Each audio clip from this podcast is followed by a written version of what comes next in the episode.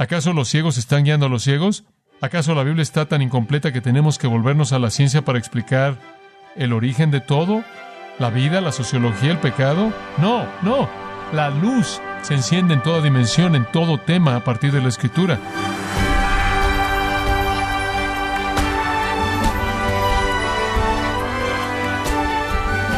Bienvenido a su programa Gracias a vosotros con el pastor John MacArthur.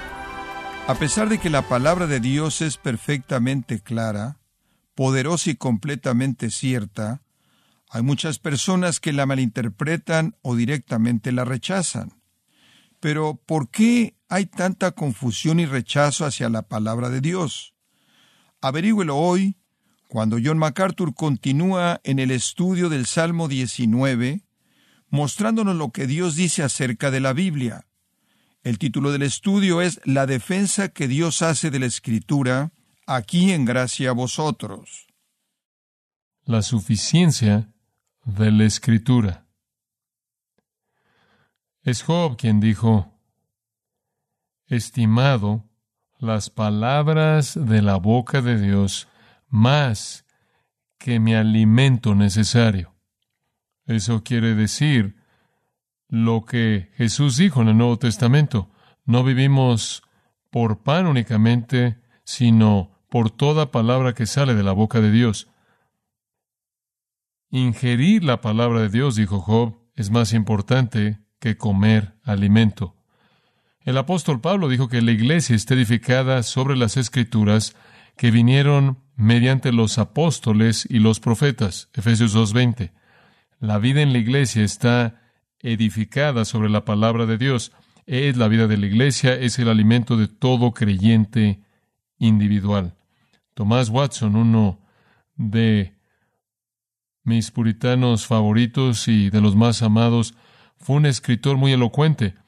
Él presentó en sus escritos muchos tributos a la Biblia. En uno de ellos, él dijo esto, La escritura es un rayo del sol de justicia es un cristal que está fluyendo de la fuente de vida, tan pura que purifica todo lo demás. Thomas Watson también escribió esto. El diablo y sus agentes han estado soplando la luz de la escritura, pero nunca pudieron apagarla. Una señal clara de que es iluminada por el cielo. Entonces, por un lado, tenemos la afirmación de que la escritura es de hecho la palabra de Dios. Es nuestro alimento, es la verdad sobre la cual la obra de Dios depende y, al mismo tiempo, es aquella que está bajo ataque constante por parte del enemigo de Dios, el enemigo de los propósitos de Dios, el diablo y todos los que son parte de su reino. En cualquier periodo de tiempo, la escritura estará bajo ataque en cualquier periodo de tiempo, en cualquier lugar, van a soplar en contra de ella aquellos que quieren extinguir su luz. Encontramos eso llevándose a cabo a lo largo de toda la historia de la Iglesia, lo encontramos inclusive llevándose a cabo en la actualidad. Tenemos que levantarnos en contra de aquellos que quieren atacar la Escritura y tenemos que levantarnos para defenderla. Estamos viviendo en un tiempo cuando la suficiencia de la Escritura está bajo un ataque único. El movimiento hacia la psicología como un componente necesario para resolver los problemas del hombre indica que la Biblia en sí misma no es suficiente. La búsqueda de métodos encontrados en la economía del mundo y los negocios del mundo y las técnicas del mundo y las estrategias del mundo para aplicarse al edificar la iglesia son una indicación de que la escritura en sí misma no es suficiente para la vida y crecimiento y expansión de la Iglesia. Todo esto realmente es una demostración de la mundanalidad trágica de la Iglesia. Cuando la Iglesia tiene que diseñar su ministerio en torno a cosas no bíblicas, ha abandonado su confianza en la palabra de Dios y de esta manera ha traído menosprecio sobre Dios, quien él mismo afirma la suficiencia absoluta de su palabra. Nos fuerza a hacer esta pregunta sustancialmente elemental. ¿Acaso es la escritura suficiente? ¿Es suficiente para realizar la obra del evangelismo? ¿Es suficiente para realizar la obra de la santificación? ¿Es suficiente para resolver los problemas del corazón humano? ¿Es suficiente para edificar y extender y avanzar la iglesia? ¿O necesitamos conceder que la escritura tiene sus limitaciones que tienen que ser superadas por la psicología, por la sabiduría humana y la estrategia, por el peso político, por revelaciones nuevas, por maravillas y señales? Tenemos de alguna manera que superar el estigma del Evangelio al inventar un mensaje más popular que será aceptable para la gente?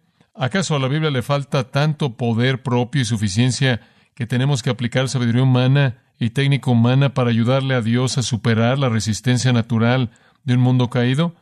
Bueno, la respuesta a esa pregunta acerca de la suficiencia de la Escritura es dada por Dios mismo en el Salmo 19.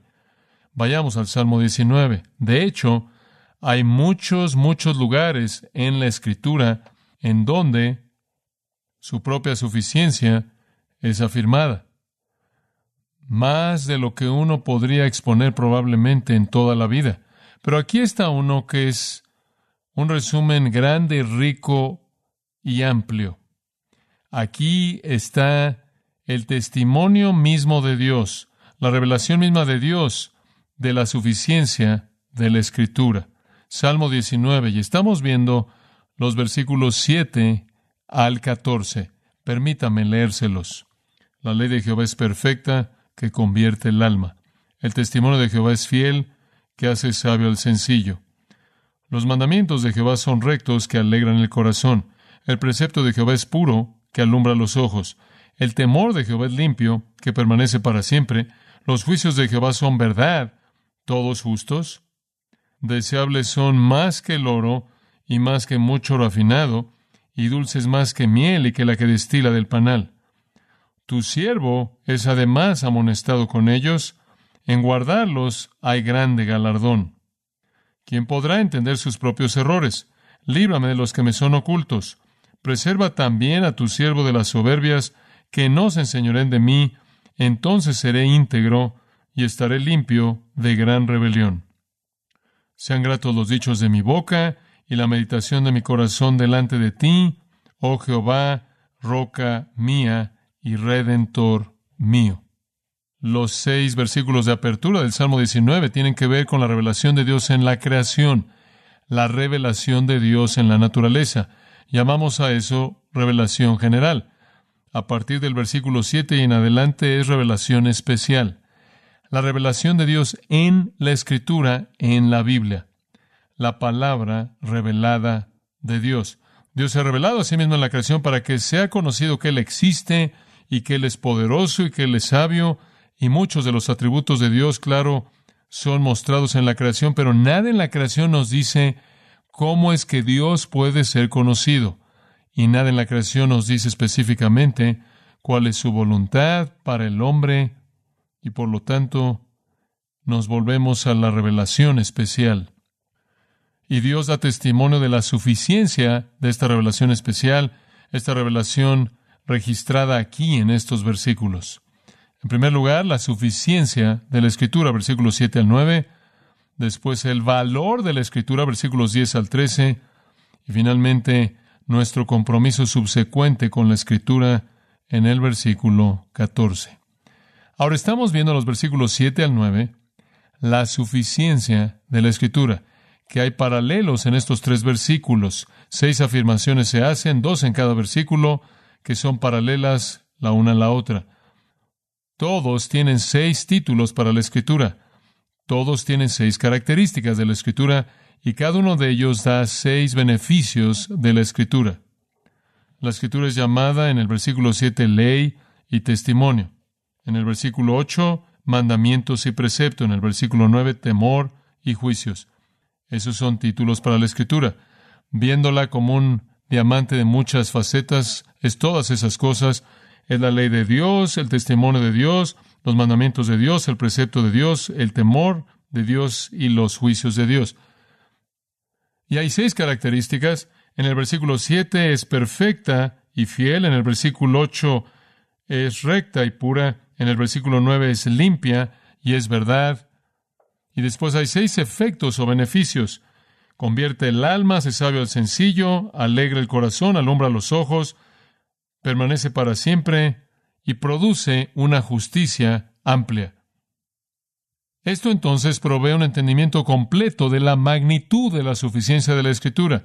Y por cierto, se nos recuerda quién es el autor seis veces. Es de Jehová, de Jehová, de Jehová, de Jehová, de Jehová, de Jehová. No hay error en cuanto a quién es el autor de la Escritura. Es divino. Seis veces el nombre de pacto de Yahweh es usado y Él es de manera clara el que es la fuente de esta revelación escrita. La ley de Jehová es perfecta, que convierte el alma. Eso significa que la escritura puede ser vista como la ley de Dios para la conducta del hombre. Es el manual de la conducta, es la Torah, instrucción divina para la vida del hombre. Y, como tal, es perfecta, lo cual significa que es amplia, lo cual significa que está completa, lo cual significa que nada ha quedado fuera. Es perfecta en contraste a ser incompleta, no perfecta en contraste a ser imperfecta. No está diciendo que no tiene fallas, aunque es eso, pero más bien es suficiente de manera completa y amplia. ¿Para qué? Para convertir el alma. La palabra convierte, transformar, convertir, renovar el alma, nefesh, la persona interior. La escritura entonces es amplia, es totalmente suficiente para transformar de manera completa a toda la persona interior. Eso quiere decir que es lo único que se necesita para producir transformación completa total. Salva.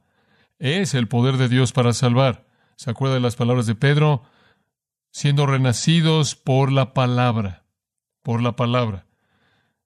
Puede convertir, puede transformar. Es más filosa que cualquier otra espada. Es una espada de doble filo que corta el corazón y lo abre de manera completa y produce convicción y conversión. Es la palabra de Dios que por sí sola salva. No necesita asistencia alguna al hacer eso. El segundo punto que explicamos aquí, viendo el versículo 7 de nuevo, el testimonio de Jehová ve la escritura como el testimonio personal de Dios, la revelación de Dios de sí mismo es su ley, también es su revelación de sí mismo. Como tal, es fiel. En un mundo de cosas que no están seguras, no son confiables, esta es absoluta y completamente exacta y verdadera. Y como tal, es el testimonio verdadero y exacto, confiable de Dios. Tiene la capacidad de tomar al simple, al sencillo, refiriéndose a aquellos que carecen de entendimiento, carecen de sabiduría, aquellos que son ingenuos, que no disciernen, que no discriminan, que son necios y los hace sabios. Sabio en el hebreo significa capaz en toda área de la vida, capaz en los aspectos prácticos de la vida santa. La escritura entonces es suficiente para salvar, es suficiente para santificar, de tomar a alguien y hacer de esa persona sabia, hábil en todo aspecto práctico de la vida santa es todo lo que es necesario para la salvación, es todo lo que es necesario para la santificación que es producida por la ingestión y la aplicación de la sabiduría divina. En tercer lugar, en el versículo 8, la escritura es vista como los preceptos del Señor.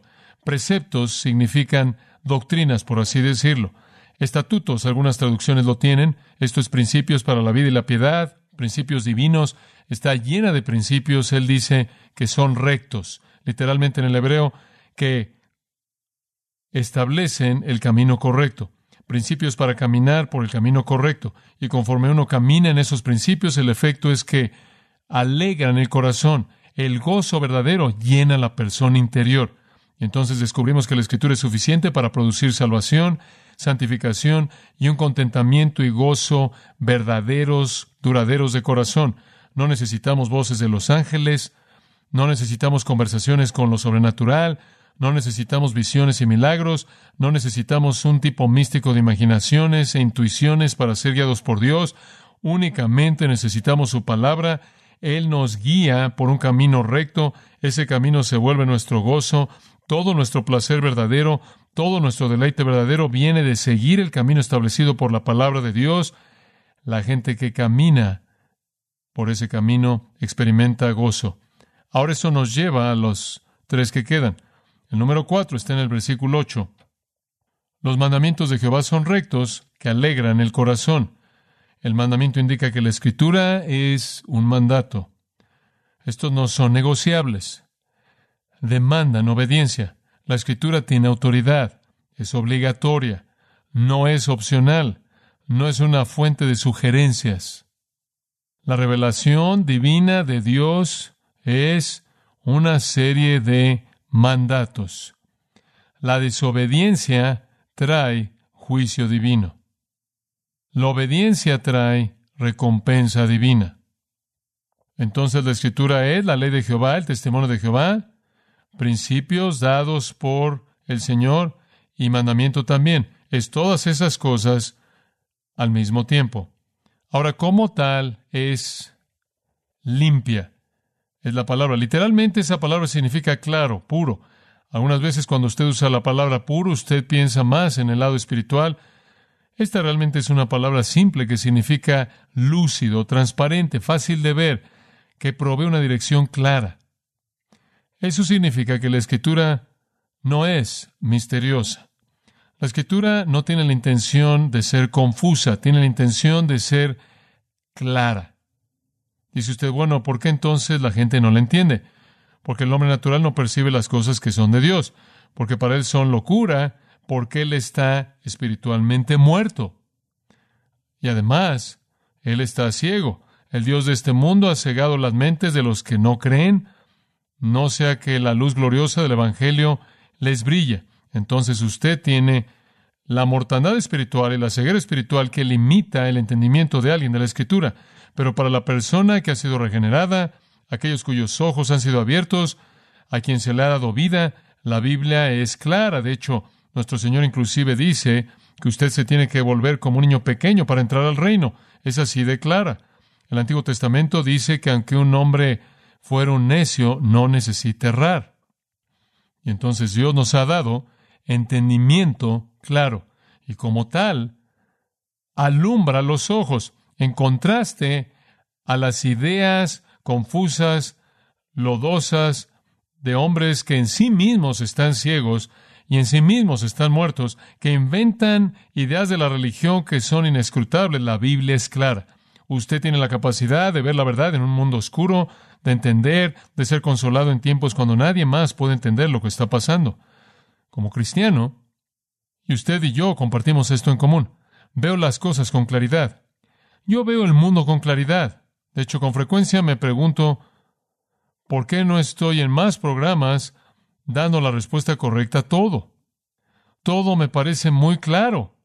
Todo me es muy claro. Todo es claro para mí. Entiendo de dónde vino el mundo, a dónde va. Entiendo todo eso. Entiendo por qué las cosas suceden como suceden. Entiendo la vida y la muerte y la vida después de la muerte y el cielo y el infierno y la moralidad y la inmoralidad.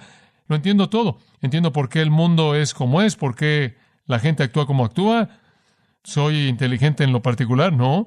¿Soy sabio en lo particular? No. Simplemente tengo la mente de Cristo aquí, en este libro.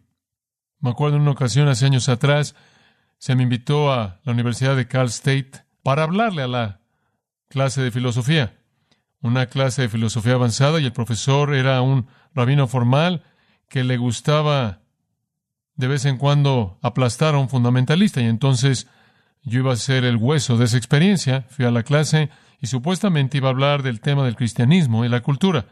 Bueno, no quería hablar del cristianismo y la cultura, quería hablar del Evangelio.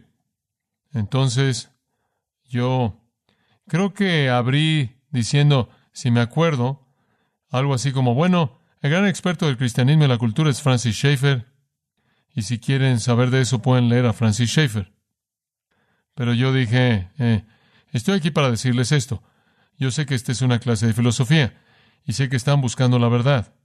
Y estoy aquí para llevar su búsqueda a su fin.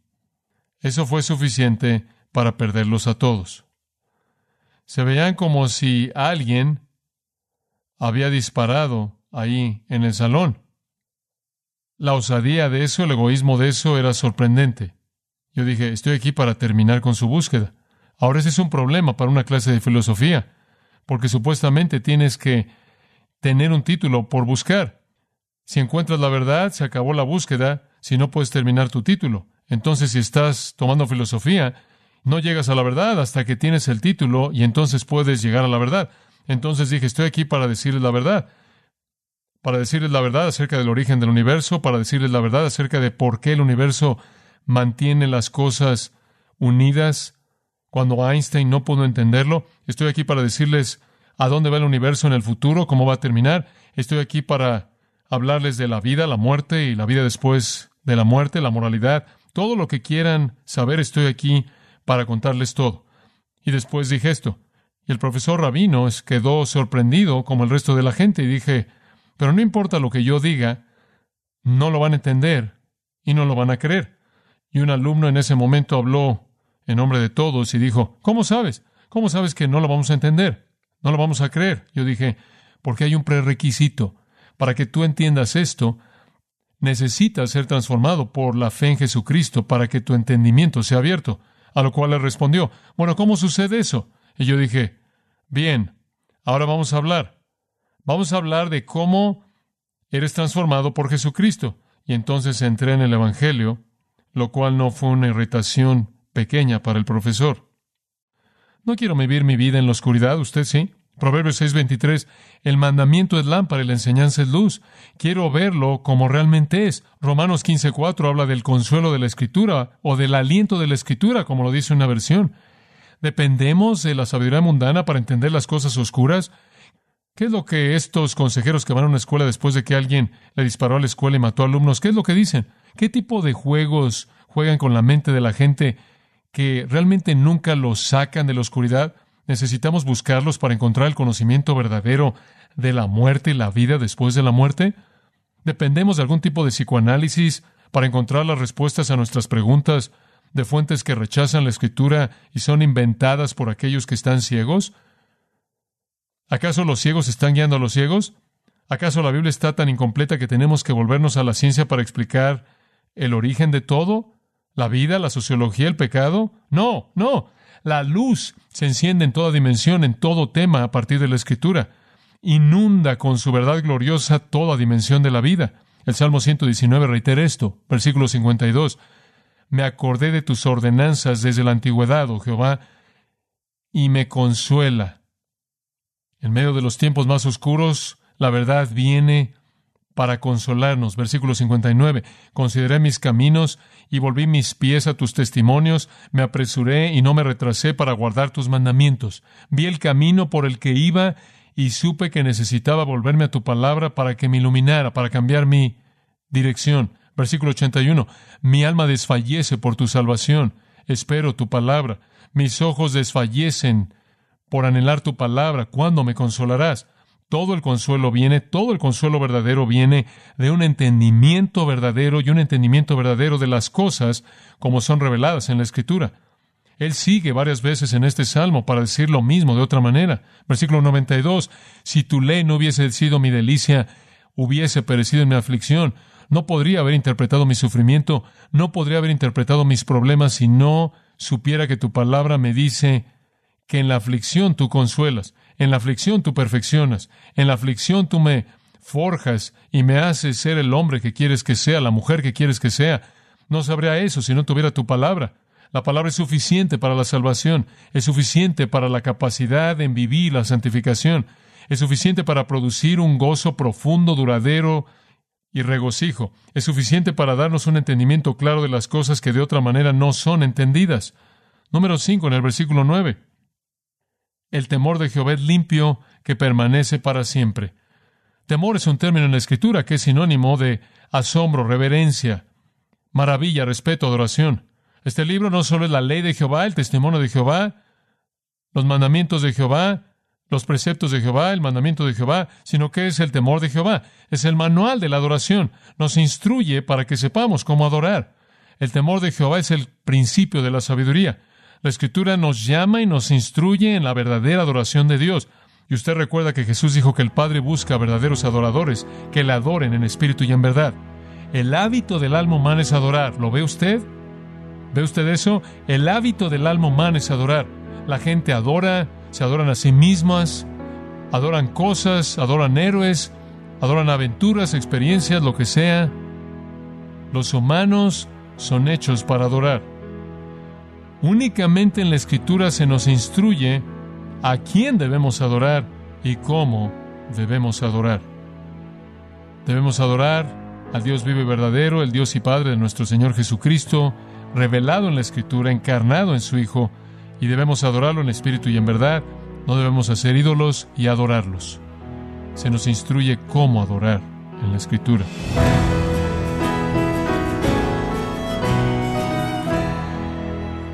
John MacArthur nos ha alentado con la maravillosa realidad de que Dios nos permite ver la verdad en un mundo oscuro y nos ayuda a comprender las cosas y así nos sentimos consolados en momentos en que otros no pueden entender lo que está sucediendo. Parte de la serie La defensa que Dios hace de la Escritura, aquí en gracia a vosotros.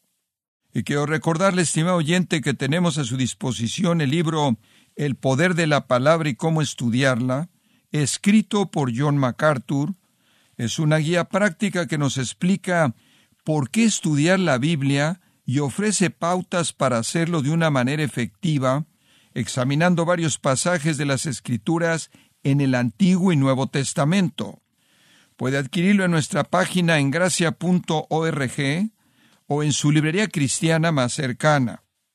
Y quiero recordarle que puede descargar todos los sermones de esta serie, La defensa que Dios hace de la Escritura, así como todos aquellos que he escuchado en días, semanas o meses anteriores, animándole a leer artículos relevantes en nuestra sección del blog en gracia.org.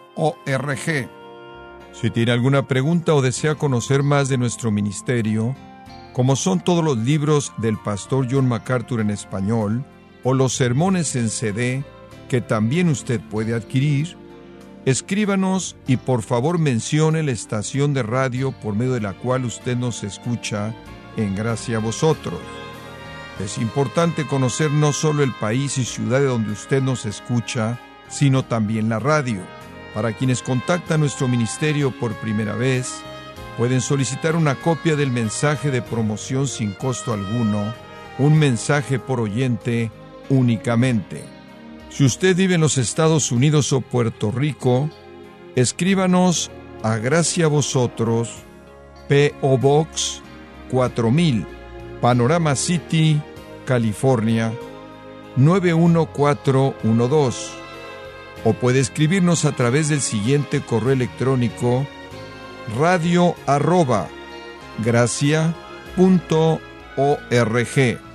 En nombre del pastor John MacArthur, de nuestra asistente administrativa Jessica Fonseca, así como del personal, queremos darle las gracias invitándole para que nos acompañe en la próxima edición y juntos continuar desatando la verdad de Dios un versículo a la vez, en gracia a vosotros.